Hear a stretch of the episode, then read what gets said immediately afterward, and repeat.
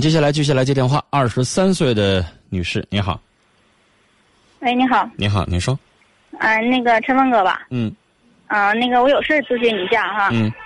是这么事儿，我是帮我朋友问的。嗯。嗯，我朋友是个男的，然后那个前段时间吧，他处过对象。嗯。嗯，然后他那个这个女方呢，当时他俩处对象的时候吧，他没说他结过婚，也没说有过孩子，就一直说他自己是单身。嗯。然后他俩就处了能有两个月，然后之后，嗯，突然间有一天，有个男的出现，说是她老公。然后就是说他俩结过婚，然后有个孩子，其中也没离婚。嗯。然后这个男的现在就是威胁她，威胁她说的管他要钱，然后是如果不要钱的话，就想武力解决。嗯。然后，嗯，我这个朋友呢，现在就是第一，他当时不知道是这个女的说的假话，所以他他才那个导致说的跟他处了这么长时间。要是如果说当时知道他有家，他也不可能是真的完全不知道。然后现在这个他那个老公现在是。管他要钱，或者是想动武力，但是我这个朋友现在想是吧？啊，对对对，然后他现在是想那个报案。嗯。现在现在那个那个男的吧，就是他那个老公，现在就说想大家见一面，之前就说想动武力，大家见一面。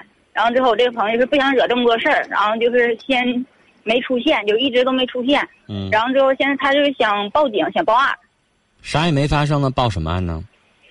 嗯，因为他怕那个，如果见面的时候，那个就是他那个他那个老公就是在对他动手或者是怎么的。原谅我说一个字儿，该。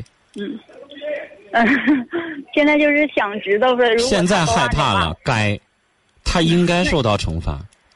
那是因是因为他当时不也也不知道吗？你不知道，你立马分开呀。你知道之后怎么不马上分开呢？怎么还等到人家老公知道了来查了来揍他才想起来呢？不是，就是知道了，然后就是再没见过面，就是。但是这个这个人就一直找他，一直找他。我跟你说，找没什么用。真发生啥了，立马报警就赶趟现在你报警了，警察不会受理。没发生的事儿，没影的事儿，你你要是警察，你管这事儿吗？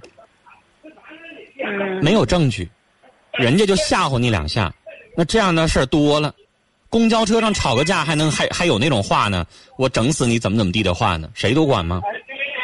啊，你现在就他现在是他自己做事理亏了，他怕人找他，所以我刚才生气，我说该，咱咋不怕呢？谁让你做亏心事儿来着？那就是报警了之后也也没有用呗，就是。你得发生了一些实质性的东西。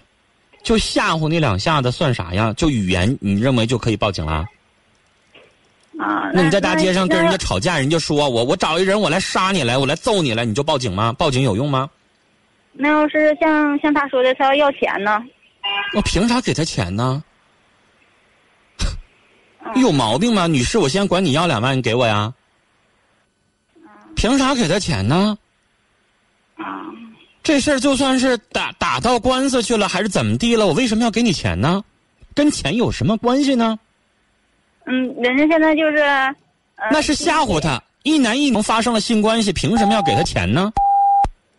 对不对？你这个朋友也是傻小子一个，男的吧？啊，对。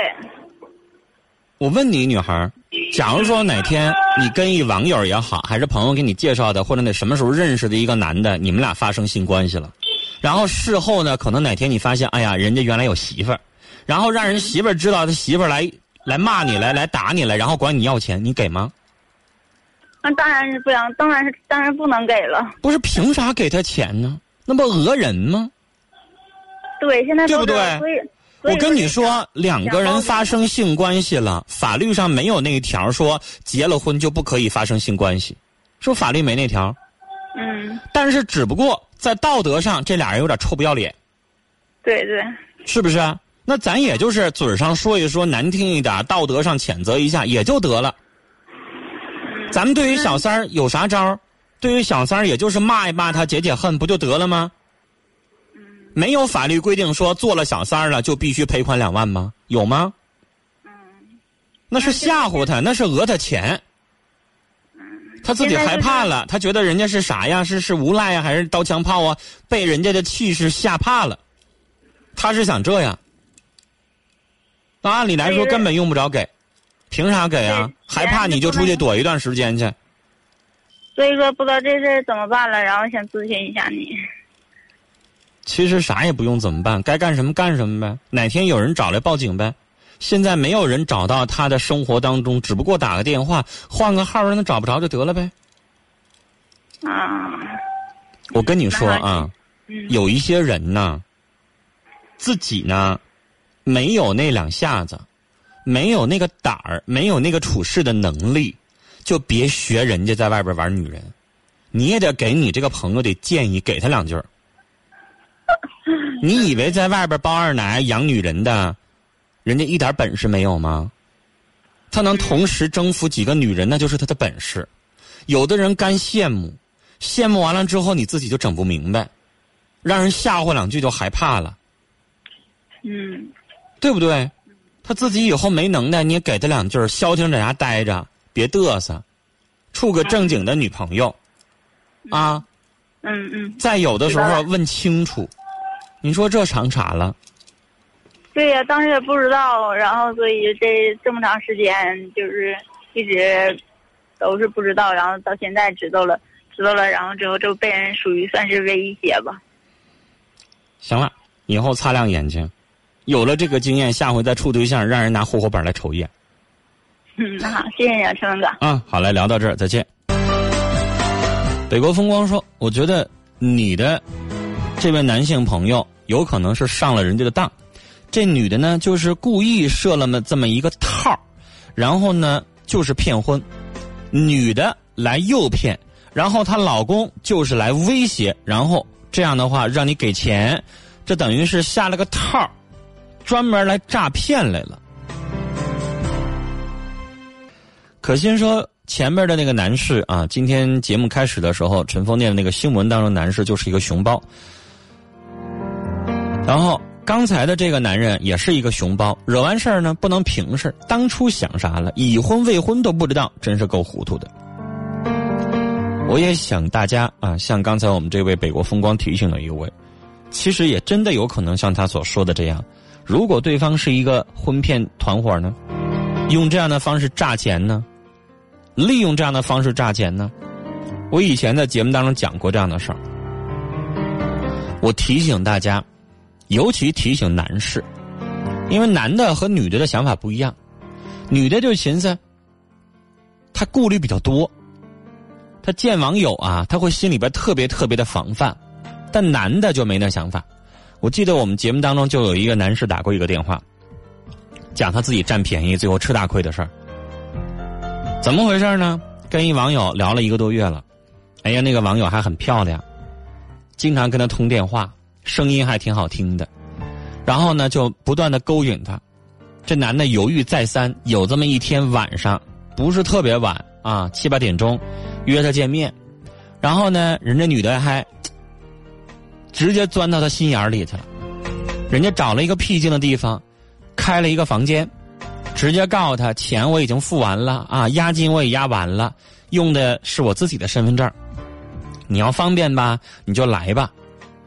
这男的其实不傻，这女的之前用了好多的话，比如说我今天我我我受到什么什么挫折了，我特别特别的难受，我今天喝多了，我就不想回家，我就希望有一个人陪，所以这男的犹豫再三去了，去了两个人没怎么着呢，就是脱衣服，啊，刚解开裤腰带，从卫生间里头钻出两个男的就把他摁住了，这是真实的事儿。而且我忘了我是在哪年讲的了啊！